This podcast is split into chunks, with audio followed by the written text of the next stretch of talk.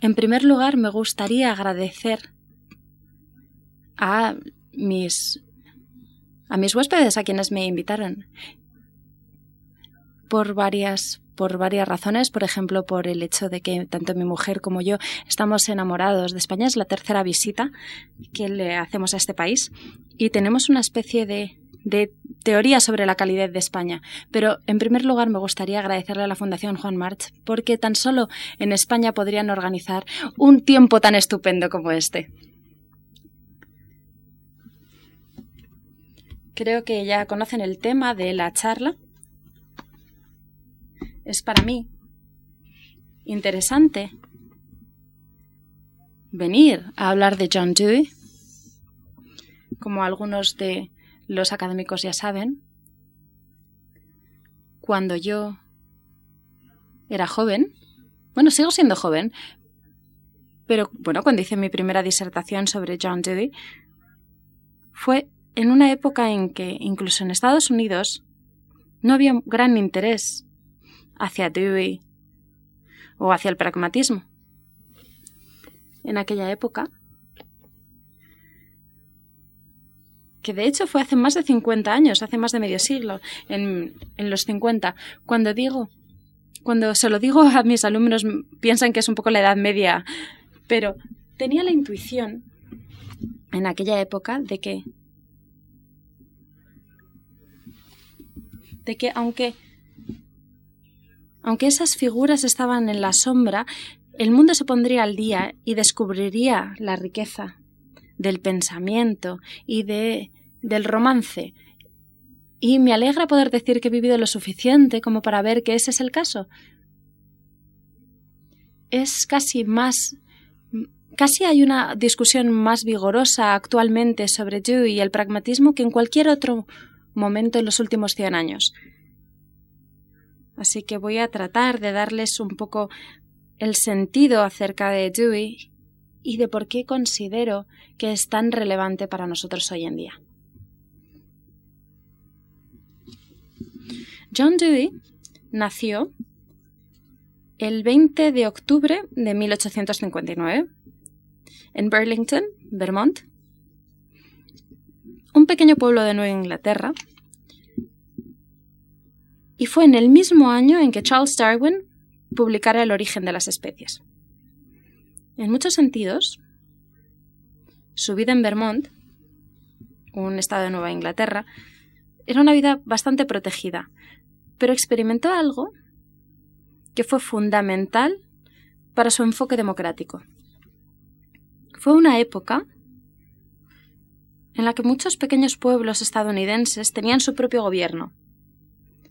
Una época en que los concejos municipales eran una institución vital.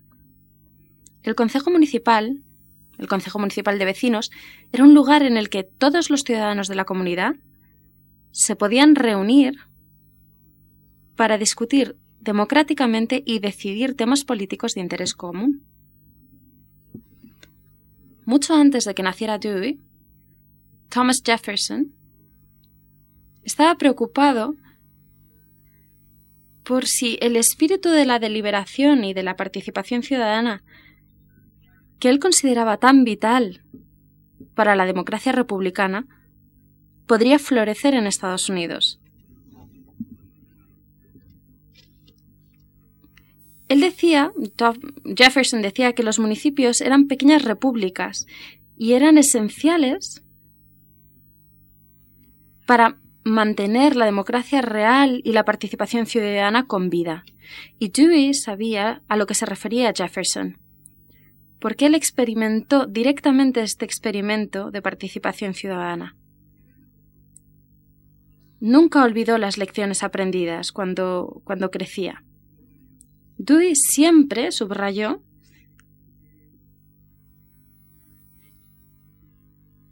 la importancia de las prácticas democráticas del día a día de la gente corriente. La democracia para Dewey era principalmente una forma de vida ética.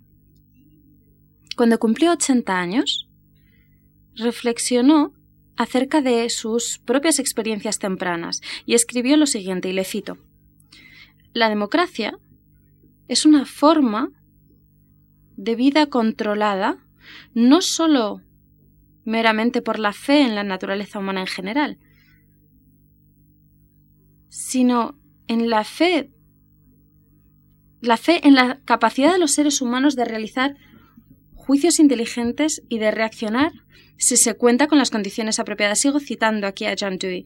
Se me ha acusado, dijo más de una vez, y desde distintos sectores, de tener una fe indebida utópica en las posibilidades de la inteligencia y de la educación como correlato de la inteligencia.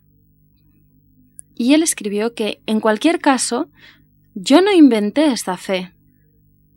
La adquirí de mis entornos, dado que mi entorno estaba animado por un espíritu democrático. Porque ¿qué es la fe en democracia?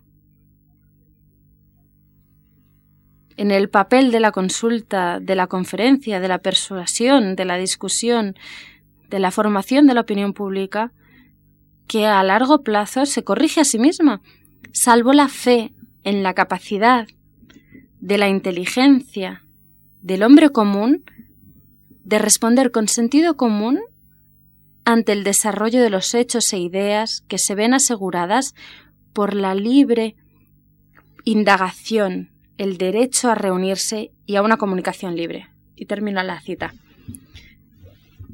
Hay mucho incluido en esta, en, esta cita, y para comprender la riqueza de lo que Dewey nos dice, creo que tenemos que considerar cómo Dewey se convirtió en filósofo y, obviamente, en uno de los eh, principales pensadores sociales de su tiempo. Dewey fue a la Universidad en la Universidad de Vermont, pero todavía no estaba seguro de qué carrera quería estudiar. De hecho, fue profesor de instituto durante un breve periodo después de licenciarse. Durante el periodo posterior a la Guerra Civil en Estados Unidos, en la Guerra Civil de los Estados Unidos, la disciplina profesional que actualmente denominamos filosofía casi no existía en un marco institucional.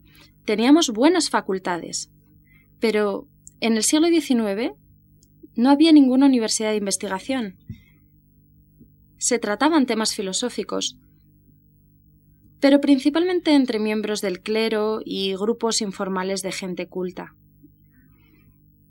Pero tras la Guerra Civil, tras el periodo de los de 1860, hubo una tremenda explosión de actividad filosófica creativa. Y dada la influencia importantísima de los emigrantes alemanes que habían llegado a Estados Unidos con un interés muy serio intelectual, había un gran interés en Kant y Hegel.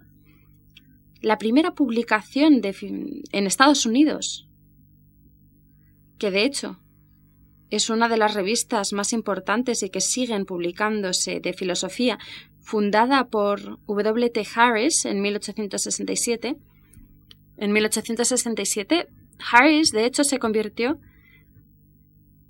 en, en uno de los líderes del Ministerio de Educación del Gobierno de Estados Unidos, se convirtió en una figura pública.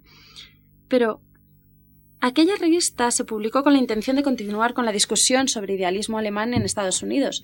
Y cuando John Dewey se planteó dedicarse a la filosofía, eh, estoy hablando de cuando Dewey tenía 20 años, escribió a Harris y le pidió consejo. Y porque Harris le, le animó a hacerlo, Dewey decidió estudiar la carrera de filosofía en la en una de las primeras escuelas de posgrado de, de las pocas universidades de investigación, es decir, la Universidad John Hopkins. Y Dewey se encontró allí bajo la influencia de, de un profesor llamado G.S. Morris, que era un hegeliano entregado. Y en su borrador autobiográfico, el que escribió Dewey en, 1930, hablaba de las razones subjetivas, el, el atractivo original que tuvo Hegel para él, y nos dice además de los motivos filosóficos, que proporcionaba una una respuesta a ese deseo emocional intenso de unificación que tenía. Y vio que se podían superar las divisiones y las separaciones. Y era ese, ese pensamiento orgánico, histórico, dinámico de Hegel lo que le resultaba tan atractivo. Dewey, para utilizar sus propias palabras, se, se alejó de Hegel. Darwin y su nuevo pensamiento biológico se convirtieron muy pronto en su fuente de inspiración. Pero había algo más en la mente del joven John Dewey. Como los jóvenes hegelianos alemanes y el joven Karl Marx, Dewey era un joven hegeliano inquieto. Pensaba que la filosofía había sido en exceso moldeada por la perspectiva teórica contemplativa que solía olvidarse de la praxis. El joven Dewey, el joven John Dewey, podría perfectamente haber escrito la famosa tesis de Marx. Los filósofos, tan solo han interpretado el mundo de distintas maneras y se trata de cambiarlo. Y de alguna manera, esa fue, no fuera que, que aprendiese eso de Marx, pero experimentaba lo mismo y eso se, se convirtió en una de sus preocupaciones motrices. Más praxis y menos teoría. Quería desarrollar una perspectiva filosófica que fuese genuinamente relevante en lo que concierne a los problemas de los seres humanos. Y esta preocupación con la praxis aumentó y se fomentó cuando se mudó a la Universidad de Chicago en 1894. Chicago, en aquel momento, era un lugar radicalmente al Burlington de la juventud de Dewey. Era una ciudad en la que todos los problemas del laissez-faire del capitalismo y el influjo de las olas de nuevos inmigrantes eran palpables, incluso exageradas. Dewey formaba parte tanto de la vida académica de la universidad como de la vida de la ciudad. Era un cercano colaborador de Jane Addams, quien había fundado Hull House, un centro vecinal que se había creado con la intención de ser un lugar de reunión y educación para la clase trabajadora, para inmigrantes de clase trabajadora. Así que además de sus cursos en la Universidad de Chicago, Dewey se juntaba, se mezclaba con esos trabajadores inmigrantes y les daba clases. En Chicago fue donde Dewey empezó a desarrollar su distintiva orientación filosófica y estaba en proceso de convertirse en uno de los reformistas sociales progresivos más importantes de Estados Unidos. Cuando invitaron a Dewey a la, Universidad de Chicago, le ofrecieron el puesto de jefe de la cátedra de filosofía, psicología y educación. Y el hecho de que estuviese profundamente involucrado con esas distintas áreas nos da pistas acerca de la fluidez de la vida intelectual en aquella época esas divisiones tajantes tan características de las disciplinas académicas de hoy en día eran, era algo que no existía en aquella época. Y fue entonces, fue entonces y allí cuando Dewey fundó el famoso y aún existente Laboratorio Escuela en la Universidad de Chicago. La escuela laboratorio era justo lo que su nombre indica.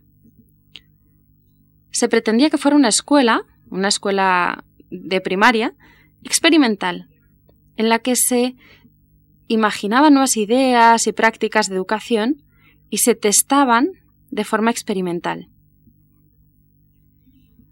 La educación, en especial la educación temprana, la de los jóvenes, era tan importante para Dewey porque creía firmemente que la escuela es un lugar en el que los hábitos y las prácticas más importantes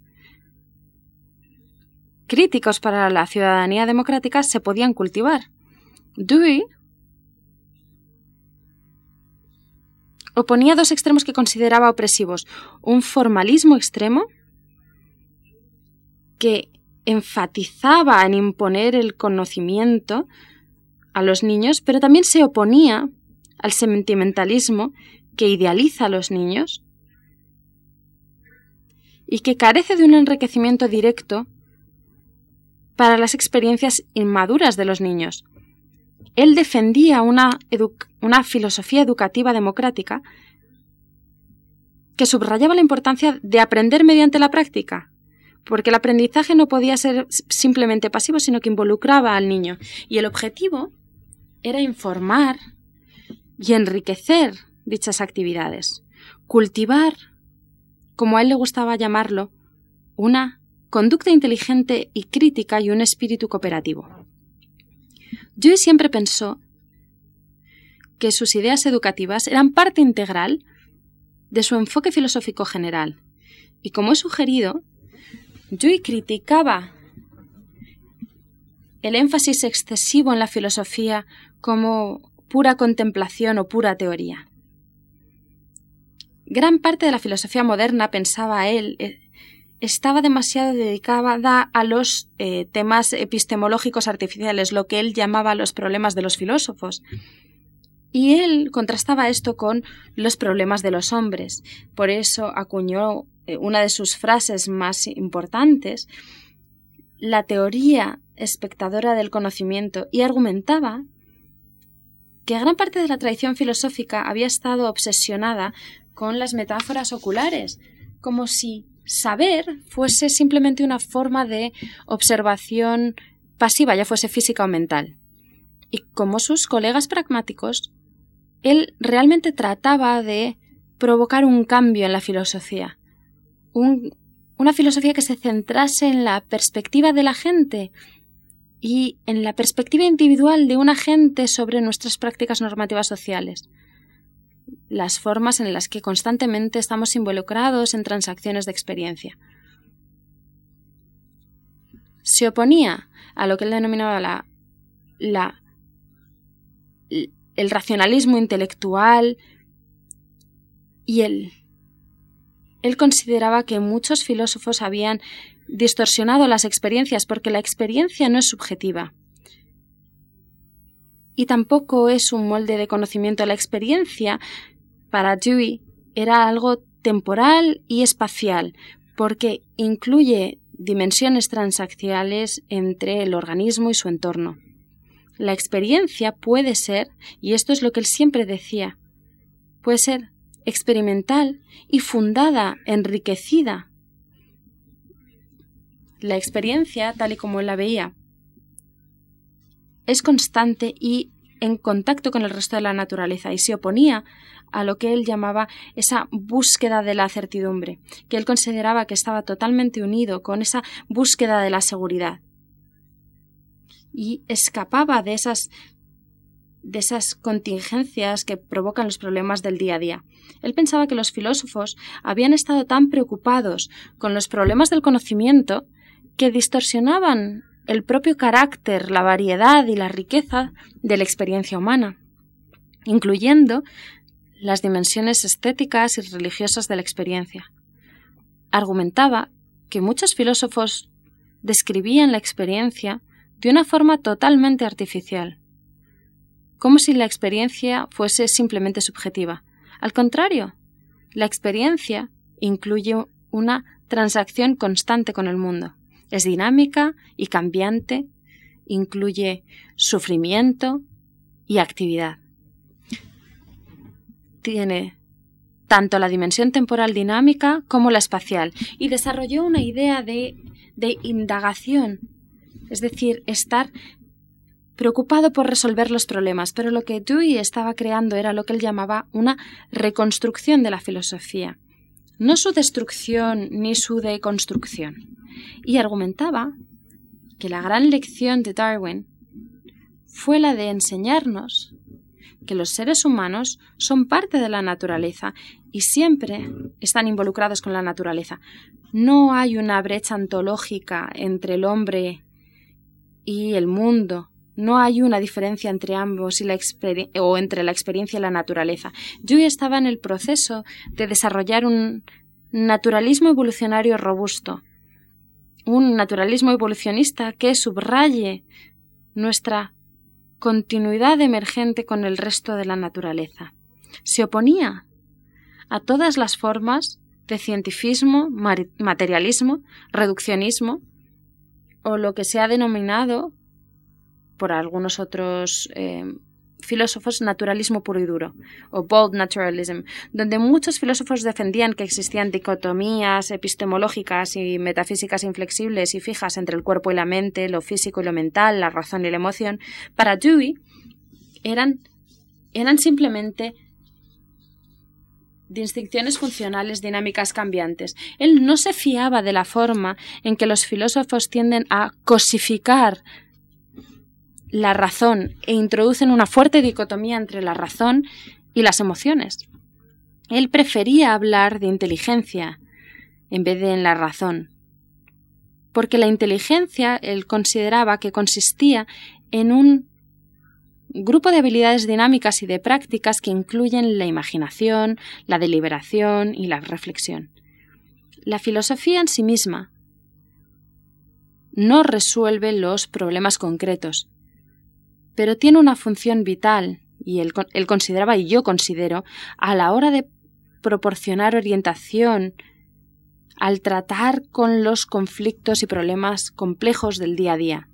Él caracterizaba su orientación filosófica como experimentalismo y sentía que en el mundo moderno había habido un lapso cultural en el que los pensadores no habían logrado aprender las grandes lecciones de las ciencias experimentales que habrían una forma más dinámica y flexible de pensar acerca de la moral y la política.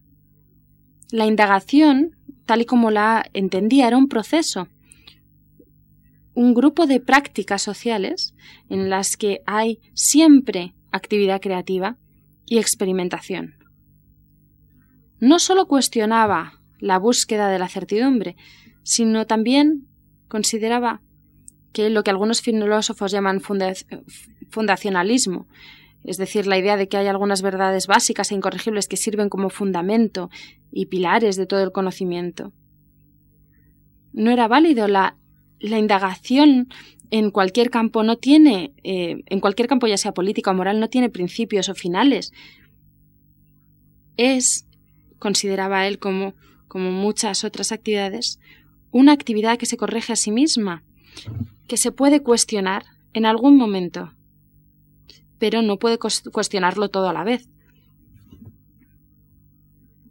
Porque esa indagación funciona sobre la base de la experiencia y los prejuicios que damos por sentado y no cuestionamos, pero a lo largo del proceso podemos cuestionar incluso esos conocimientos anteriores. Nuestras normas y nuestros valores están también enraizados en prácticas sociales y se pueden revisar. Joy comparte con los demás pensadores pragmáticos el compromiso con el falibilismo. El falibilismo no es una variedad de escepticismo o de relativismo. Como falibilista, Joy enfatizaba el papel de la comunidad de indagadores como un tribunal de apelación para testar y refinar las hipótesis todas las, todas las reivindicaciones de la validez han de someterse, en el ámbito que sea, a una discusión pública y abierta y a una libre indagación.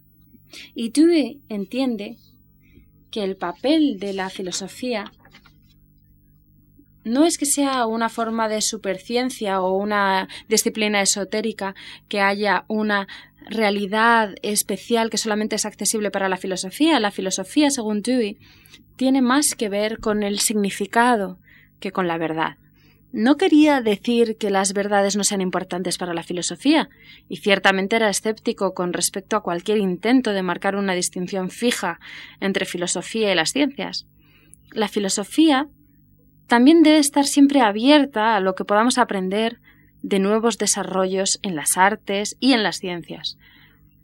Pero una función esencial de la filosofía es la crítica.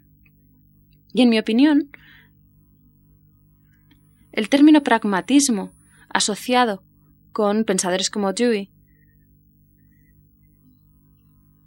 tiende, por, lo menos en la imaginación popular y en la prensa, a enfatizar lo que le parecía el, aspecto más vital a Dewey, y es el hecho de que tiene una función de ser más eh, dedicada a criticar lo que está sucediendo, pero la crítica no es necesariamente negativa.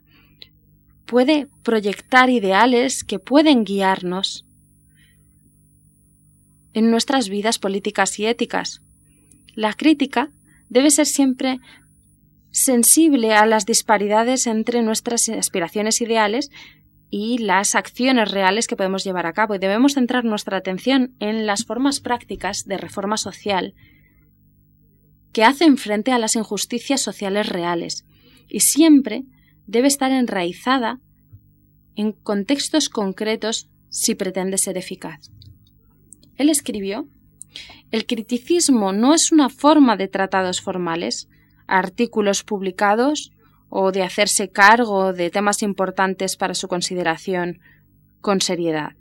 Se da cuando dedicamos un momento a ver qué tipo de valores están realmente presentes y, en lugar de aceptar plenamente un valor objeto, embelesados por él, nos planteamos la sombra de la duda con una pregunta acerca de su valor, o modificamos nuestra sensación al respecto valorando el que podría ser su futuro. Al entrar en el siglo XX y durante las primeras décadas del siglo XX, Dewey se convirtió en el principal intelectual progresista de Estados Unidos. Dewey no era una figura carismática. De hecho, era un ponente muy aburrido. De hecho, se cuentan anécdotas de estudiantes que se quedaban dormidos durante su clase. Su prosa era a menudo densa y muy difusa. Así que no era su retórica brillante la que llamó la atención y llegó a tanta gente de tantos ámbitos, del ámbito académico fuera del ámbito académico, en tantos campos. Él tenía esa habilidad de hablar a los ciudadanos ordinarios. Era la fuerza de sus ideas. Porque Dewey tenía un don y el poder de articular una visión y una orientación que creo hablaban profundamente a su público. Él, en mi opinión, expresaba lo mejor y lo peor de la tradición estadounidense, representada por Jefferson, por Emerson, por Whitman o por William James. Una profunda creencia en el potencial de la democracia y el potencial de los seres humanos. Una fe democrática entregada en la capacidad de las personas corrientes de desarrollar el tipo de inteligencia necesaria para participar y dar forma a sus vidas con una y otra vez rechazaba los extremos de un pesimismo desesperante y de un optimismo naif o inocente, pero creía que con inteligencia creativa, con valor y con trabajo duro, podemos mejorar las, injusticias sociales y enriquecer la experiencia humana, que podemos darle mayor sentido a la vida. Él defendía y practicaba una forma de crítica inmanente. Una forma de crítica enraizada en situaciones concretas que nos hacía ser conscientes de la disparidad entre nuestros ideales y las conclusiones a la vista y las deficiencias de las realidades existentes. Era escéptico con respecto a la idea de revolución total. Era más bien un defensor de la reforma radical y siempre insistía en la continuidad de los medios y de los fines. Medios y fines se interpenetran y tan solo podemos conseguir los fines democráticos mediante medios democráticos. Y a pesar de estar enraizado en la tradición americana o estadounidense, era un pensador cosmopolita. Viajó por todo el mundo desde Rusia, Rusia, Japón, China, Turquía, México. De hecho, se pasó dos años dando clases en China. En el siglo XX, eh, enseñando en China y donde quiera que fuera, a pesar de, de su falta de carisma, había siempre público deseoso de escuchar a este filósofo americano Creo que lo que es tan impresionante de Dewey es que practicaba lo que predicaba. No solo siguió produciendo libros filosóficos de peso, sino que estaba comprometido, era un activista social comprometido. Hay pocas instituciones, hay pocas instituciones progresistas creadas durante su vida en los Estados Unidos a la que Dewey no ayudase, empezando por por la creación de, mi institución, eh, School for Social Research, hasta la Unión Americana de Libertades Civiles. Y cuando sentía que se estaban violando las libertades civiles de algún individuo, incluso cuando se oponía radicalmente a las ideas que se expresaban, protestaba públicamente. Le escandalizaba y fue uno de los primeros americanos en escandalizarse por las purgas soviéticas a principios de los años 30. Cuando Trotsky fue exiliado y cuando, cuando llegó a México, le pidieron a Dewey que presidiese una comisión de investigación sobre los cargos que se le imputaban a Trotsky y a su hijo, y aunque recibió amenazas contra su vida y le vilipendiaron tanto los miembros del Partido Comunista Oficial, así como sus simpatizantes, interrumpió su trabajo intelectual, y estoy hablando de cuando él tenía 70 años,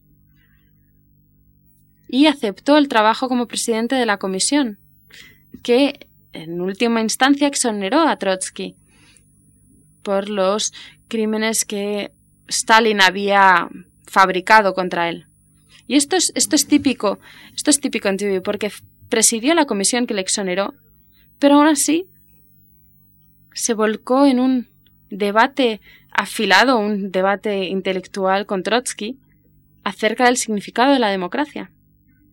Con frecuencia, al hacerse mayores, los pensadores se vuelven más conservadores. Pero Dewey, en cambio, se volvió más radical, sobre todo durante los años de la Gran Depresión. Atacó lo que él llamó el viejo individualismo y el liberalismo anticuado que se usaba como defensa del status quo. Dewey era brutalmente realista acerca de la forma en que la mentalidad de negocios empresarial estaba corrompiendo las prácticas democráticas.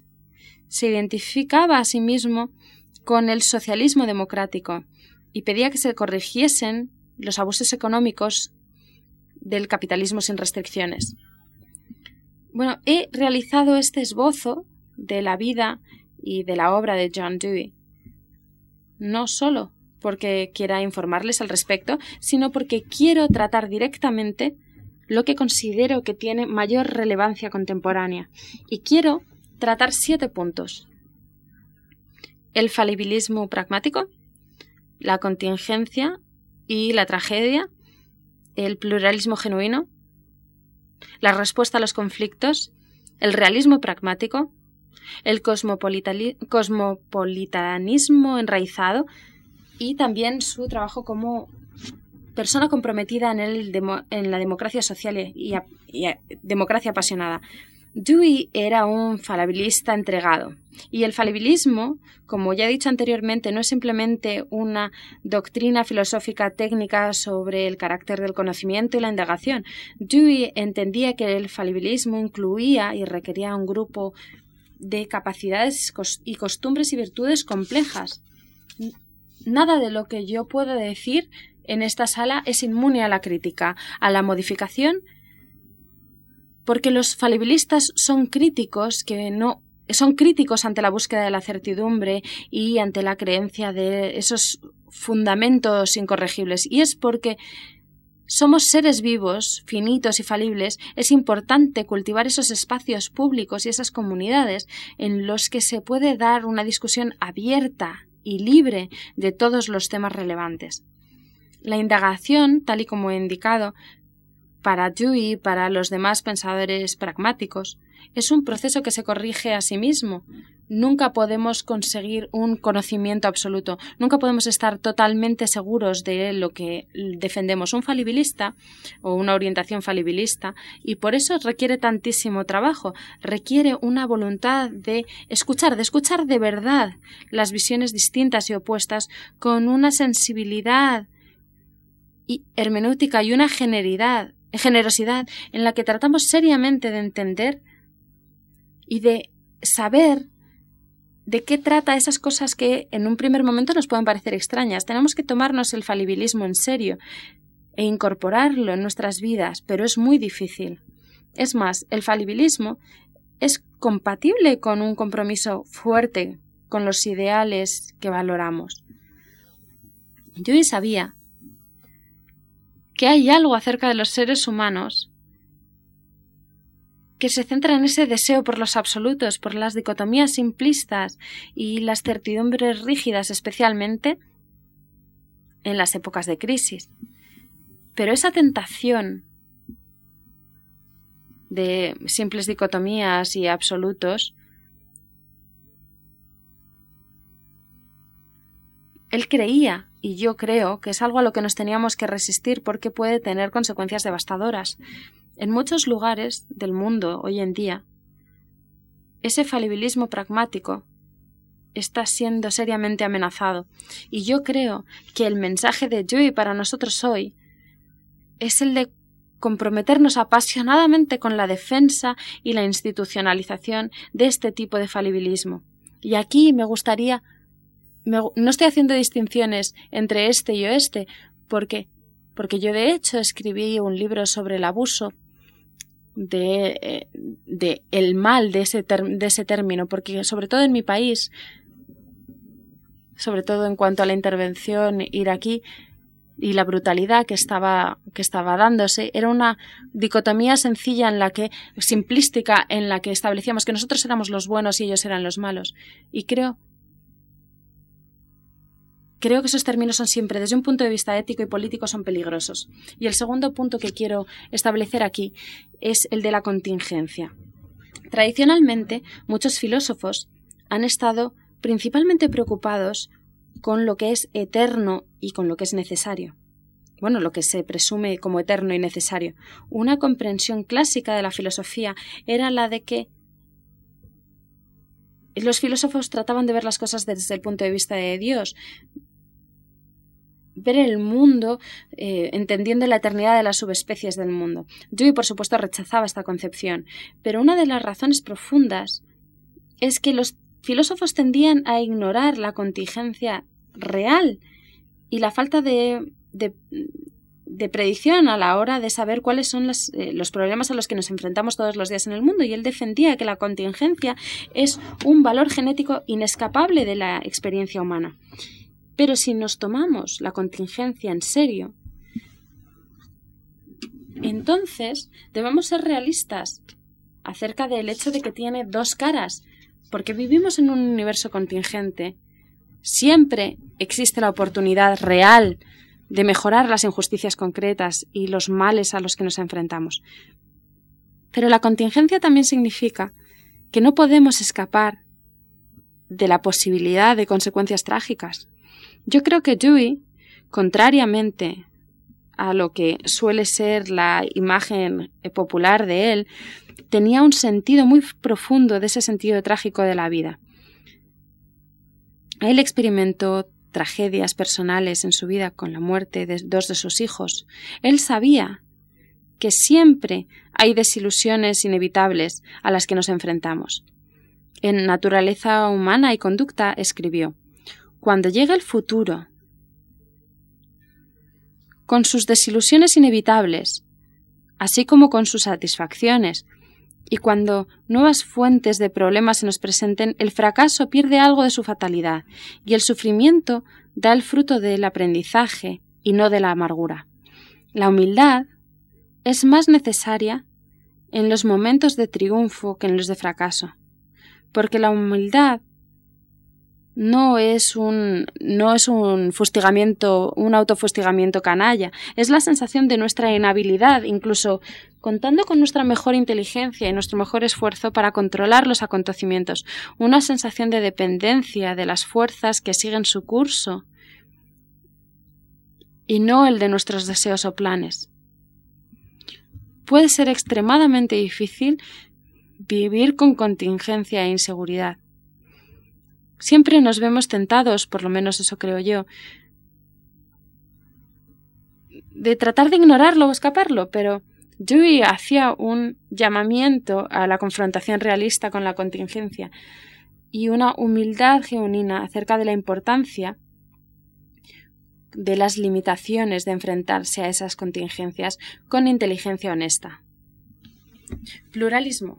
Ese es el tercer punto que quería subrayar que es muy relevante para nosotros. El pluralismo es un término que ha tomado muchos, muchos significados distintos hoy en día. Y hasta el siglo XX no era un término que haya tenido un papel importante en la filosofía.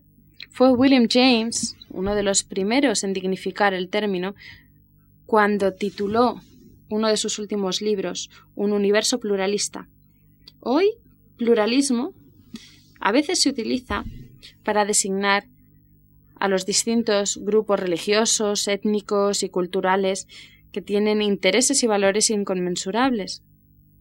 A veces el pluralismo se usa como nombre para un relativismo contraproducente, pero ese no es el significado de pluralismo que defendían Dewey y James. ambos reconocen que los individuos y los grupos pueden tener distintas perspectivas y distintos valores y normas que consideran fundamentales. Ellos veían con escepticismo cualquier forma de universalismo histórico abstracto, aunque hay innumerables perspectivas y formas de vida, Dewey rechazaba categóricamente la idea de horizontes cerrados. Siempre existe la posibilidad de trascender con nuestra imaginación nuestras propias perspectivas, nuestros propios prejuicios y dedicarnos a una comunicación y un diálogo con aquellos que son realmente distintos a nosotros. El pluralismo significa hacerle justicia a las diferencias, a lo que algunos pensadores denominan la alteridad de los otros, pero al mismo tiempo buscando buscando un logro, algo nuevo, algo que podamos compartir, porque lo común no es algo metafísico determinado, es un logro, que es al mismo tiempo muy frágil y abierto a la, impugnación, pero el reconocimiento de las perspectivas pluralistas y de las formas de vida es una condición necesaria para una sociedad democrática sana. Y es por ese pluralismo irreductible, dinámico, cambiante, por lo que el diálogo y la, deliberación son tan importantes para una comunidad democrática próspera. Dewey podría haber suscrito perfectamente la muy famosa caracterización del pluralismo de William James cuando James escribió, y cito, Es curiosa la falta de semblante que el pluralismo radical ha tenido siempre para los filósofos, ya sean de mente materialista o espiritual, los filósofos siempre han tratado de limpiar la, basura con la que aparentemente está cubierto el mundo. Han sustituido las concepciones económicas y ordenadas con, con el primer embrollo sensato, y ya sean estos moralmente superiores o simplemente claros intelectualmente, en ningún caso eran puros y seguros estéticamente y estaban dirigidos a atribuirle al mundo algo limpio e intelectual como una estructura. Comparado con todas las imágenes racionalizadoras, el, el empirismo pluralista por el que yo abogo, y creo que en ese sentido Dewey estaría de acuerdo, ofrece una pobre imagen, es una forma de asunto turbio, embarrado y gótico. Pero es, así es la vida. El empirismo pluralista es un asunto turbio, embarrado y gótico, porque es fiel a nuestras experiencias vividas. El cuarto punto es el del reto y la respuesta al conflicto. La pluralidad, tal y como Dewey la entiende, significa que siempre habrá conflictos reales, tanto en la vida moral como en la vida política. La incertidumbre y el conflicto son trazos fundamentales de la experiencia, y a pesar del énfasis que Dewey le ponía al intento de arbitrar y reconciliar los conflictos, nunca creyó que los conflictos se puedan eliminar totalmente. Al contrario, son lo que inicia la reflexión moral y política. Porque a veces nos encontramos en situaciones en las que no sabemos realmente qué es lo que podemos hacer o donde vemos que hay unas eh, diferencias que no podrán nunca reconciliarse. Y en estos casos, esos conflictos pueden terminar en violencia, en guerra, en destrucción. Si somos realistas, siempre existe el peligro de que los conflictos se tornen violentos. Pero esta no es la única perspectiva en cuanto a conflictos. Los conflictos en una sociedad democrática pueden jugar un papel creativo. Hay una forma productiva de debate antagonista. Todo depende de cómo respondamos a los, conflictos. Tenemos que aprender a vivir sin el confort metafísico y a pensar, tal y como dijo Hannah Arendt, sin barandillas. Y de nuevo, podemos ver por qué Dewey enfatiza en el carácter, las costumbres y las virtudes necesarias para una acción inteligente. A lo que se oponía Dewey era a las respuestas sin pensar y sin crítica al conflicto, respuestas en las que nos basamos en respuestas rituales, clichés y hábitos y convicciones basados sobre los que no nos hemos informado. Y creo que eso es totalmente relevante a nuestro contexto actual. El quinto punto es el del realismo pragmático. El pragmatismo es una palabra que se ha consolidado en nuestro vocabulario del día a día casi no se puede coger un periódico, sobre todo, en, los Estados Unidos, sin encontrarse con esta palabra. Por ejemplo, cualquier edición del New York Times encontrará la palabra pragmático. ¿Y a qué se refiere normalmente? Normalmente se refiere a un toma de daca práctico o alguna decisión que se centra sobre todo en conseguir que algo se realice. Pero hay una gran diferencia entre esa noción popular de pragmatismo y lo que creo que era fundamental para Dewey. El pragmatismo sin ideales y sin fines a la vista está ciego. Y los ideales sin un sentido acerca de cómo se pueden realizar concretamente están vacíos y son sentimentales. Dewey enfatiza en lo que enfatizó Aristóteles en un contexto totalmente distinto, la centralidad de de frónesis, conocimiento práctico o inteligencia práctica, un, conocimiento práctico práctico en la ética y en la política. Y lo que es distintivo de este tipo de juicios prácticos es que deben ser flexibles, deben mediar entre los fines a la vista críticos y las nuevas situaciones a las que nos enfrentamos y tal como Gregory Pappas argumentaba convincentemente en su, en su libro sobre la ética de Dewey, la comprensión de la ética y la política de Dewey pasa por las modernas clasificaciones de, de ontología ética de la virtud y consecuencialismo. Debemos atender a la concreción y complejidad de nuestra experiencia y dependiendo de nuestras opciones y de los conflictos a los que nos enfrentamos, en una comprensión de las consecuencias de nuestros actos, nuestras obligaciones para con los demás seres humanos o las virtudes que se cultivan que pueden terminar siendo nuestra mayor preocupación. El juicio, el buen juicio, siempre involucra selección y discriminación. Los juicios, nos dice Dewey o escribió Dewey, no surgen en el aislamiento, sino en conexión con la solución de un problema. Al aclarar algo oscuro y desconcertante, al resolver una dificultad, es decir, como unidades de una actividad reflexiva, los juicios han de ser relevantes a un tema así como correctos. Juzgar es un acto de selección y ponderación de los actos y sugerencias a medida que se van presentando, así como decidir si los hechos alegados son realmente hechos y si la idea empleada es sólida o una simple fantasía. Si nos tomamos en serio lo que Dewey dice acerca del papel del juicio en nuestras vidas prácticas, entonces queda claro que la ética no es, como decía Aristóteles hace mucho, una ciencia que elabore principios físicos, fijos, perdón, sino más bien un arte que hay que mimar. Y de nuevo podemos ver por qué la educación era tan importante en la visión democrática de Dewey. Porque el tipo de reflexión y deliberación requerida para la vida ética y política no es algo que simplemente podamos aprender de los libros, no consiste en cumplir con leyes bien asentadas o principios universales abstractos. Tampoco es una actividad aislada e individualista. Se forma socialmente. Requiere el desarrollo de las, costumbres críticas que nos preparan para enfrentarnos a las contingencias inesperadas con juicios prácticos.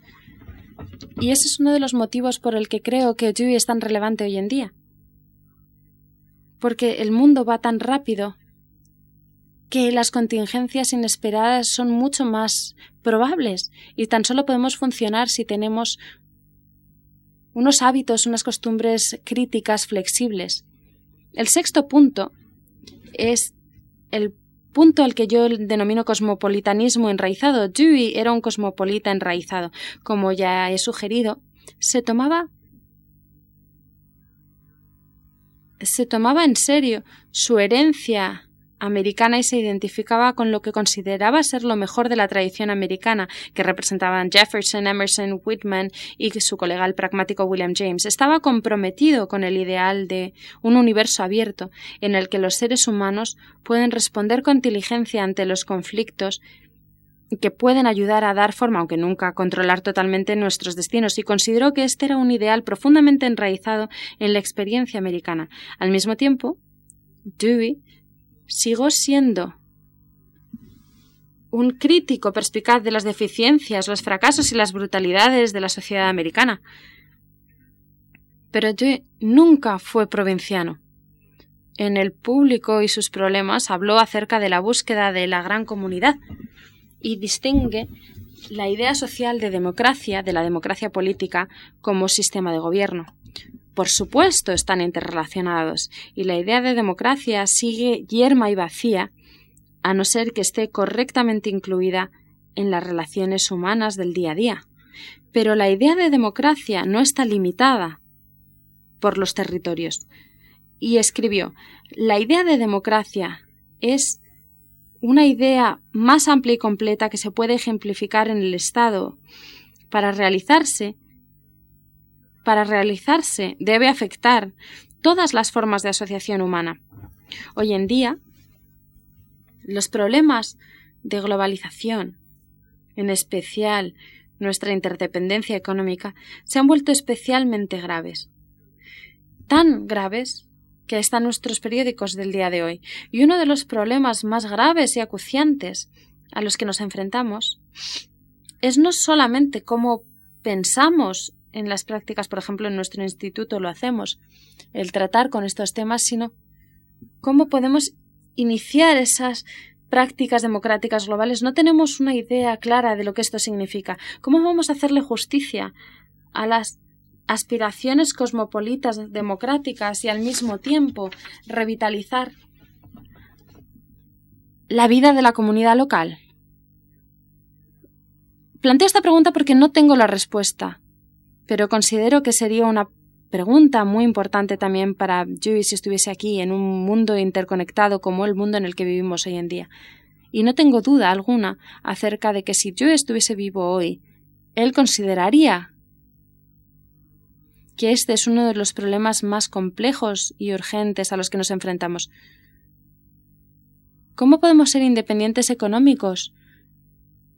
Porque la gente está, está tomando decisiones que no tienen nada que ver con nosotros y tienen efecto en nosotros y en nuestro día a día. porque hay una especie de, control democrático global. Y el séptimo punto es el de la, la democracia, que requiere un compromiso apasionado. La democracia como como concepto se usa ahora como un cliché, se ha abaratado ese término. La democracia es uno de esos términos que pueden significar casi cualquier cosa, desde elecciones libres, por ejemplo, simplemente, aunque sean corruptas, o hasta un mercado, una economía de mercado libre, aunque tenga unas consecuencias devastadoras. Nuestra noción de democracia se ha reducido muchísimo, se ha, se ha convertido en algo muy muy sencillo, pero Dewey, que volvía una y otra vez a pensar mm, durante unos 60 años acerca de su significado y acerca de la práctica de la democracia, que trató de, de que fuese algo más importante en nuestra forma de entender, decía que la democracia era principalmente una forma de vida ética, una forma de día a día ético, la forma en que hablamos a la gente, la forma en que hablamos en nuestros talleres, en, nuestras familias.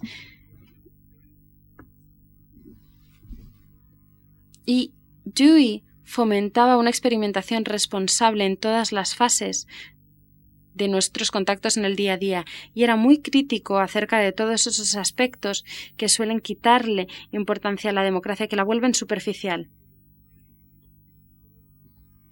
Él estaba motivado por un ideal estético que reflejaba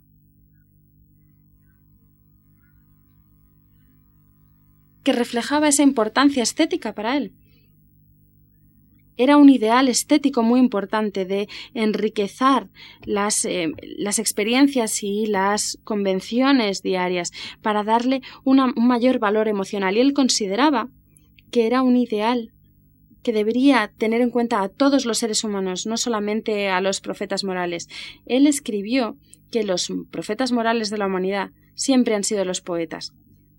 El arte ha sido el medio para mantener vivo el sentido de los propósitos que superan a las evidencias y los significados que trascienden las costumbres endurecidas. Pero, pero sabía que la democracia requiere mucho trabajo, trabajo duro, duro y constante. La democracia siempre está bajo la amenaza de convertirse en algo hueco y sin sentido. Y por eso Dewey nos animaba a estar apasionadamente comprometidos con el fomento de las prácticas democráticas. La democracia creativa es siempre una labor que requiere, y esta de hecho es una, una, de las citas que prefiero, que más me gustan, que requiere nuevas luchas por la justicia social y vigilancia. La democracia radical, este es un término de Dewey, no es un ideal estético, es un proceso dinámico sin fin. Y yo creo, y él lo creía también, que está siempre amenazado por la inercia y la indiferencia. La democracia es una forma de vida que debe siempre recrearse de forma imaginativa. ¿Cuál es entonces, eh, como resumen, la, la relevancia de John Dewey para nosotros en la actualidad? Creo que debemos tratar de hacer para para nuestro presente y para nuestro futuro lo que Dewey trató de hacer, aunque a veces, he de ser sincero, fracasó al hacerlo en su época. Siempre hay nuevas contingencias, nuevos conflictos, nuevos problemas a los que enfrentarse. Creo que violaría la letra y el espíritu de su experimentalismo pensar que podemos basarnos en Dewey o en sus obras para obtener soluciones para nuestros problemas hay problemas y hay nuevos problemas, pero también creo firmemente que lo que Dewey articuló en su falibilismo y realismo pragmático, su sentido de contingencia radical, su cosmopolitanismo enraizado y su compromiso y inquebrantable en la democracia y su fe en la democracia están bajo seria amenaza en la actualidad. En todo el mundo estamos observando formas emergentes de violencia, de fanatismo. El pluralismo, en vez de ser una fuente de riqueza, frecuentemente degenera en conflictos violentos. Los los eslóganes y sonidos pegadizos suelen tener mayor poder de persuasión que la reflexión inteligente. La globalización económica le da forma a nuestras vidas en todo el mundo de formas impredecibles. pero la verdadera democracia mundial sigue sigue pareciendo un ideal utópico remoto, porque hay tantas amenazas para esa visión democrática de principios que Dewey articuló y puso en práctica, que creo que sigue siendo relevante para nosotros en la actualidad como fuente de inspiración y de orientación. Muchísimas gracias.